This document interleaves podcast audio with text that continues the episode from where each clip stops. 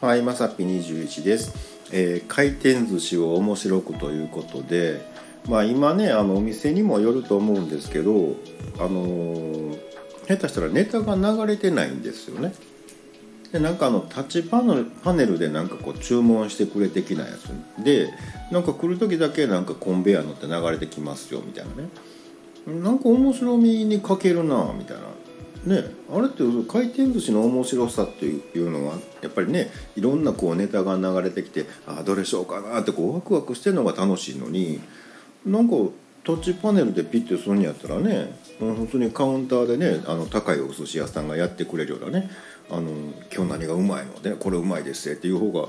楽しいやないかいと思ってね、うん、なんか回転寿司の、まあ、楽しさをあんまり活かせてないなみたいなね、うん。まあ、このご時世やから仕方ないっちゃ仕方ないんですけど、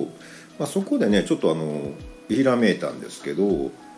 いやもうどうせならねあのネタを固定しといてねお客さんの方が回ったら楽しいんじゃないかとね、うん、お客さんの椅子がねこうぐるぐるぐるぐるあのコンベヤーみたいに回ってねあどれ取ろうかしらみたいなね、うん、にしたら楽しいんじゃないかとか思ってねでもなんならねあの遊園地のあのコーヒーカップみたいにねあのう自分自身もぐるぐる回るみたいなねもうあのねなんかサーモンかマグロかもうわけわからんみたいなねもう楽しいんじゃないかなとか思ってね、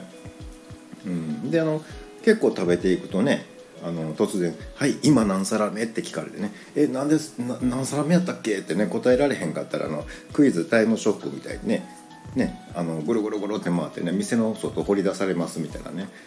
これ絶対もう外国人とかを「ジャパニーズ寿司!」言うてねめっちゃ盛り上がるんじゃないかとか思ってね、うんまあ、この案をね、まあ、どこの企業さんに教えてあげようかなとか思ってね、まあ、今からちょっと網だくじで決めたいななんて思います、えーまた下に並んでるボタンと押していただけますとこちらからもお伺いできるかと思います。ではではまさぴ21でした。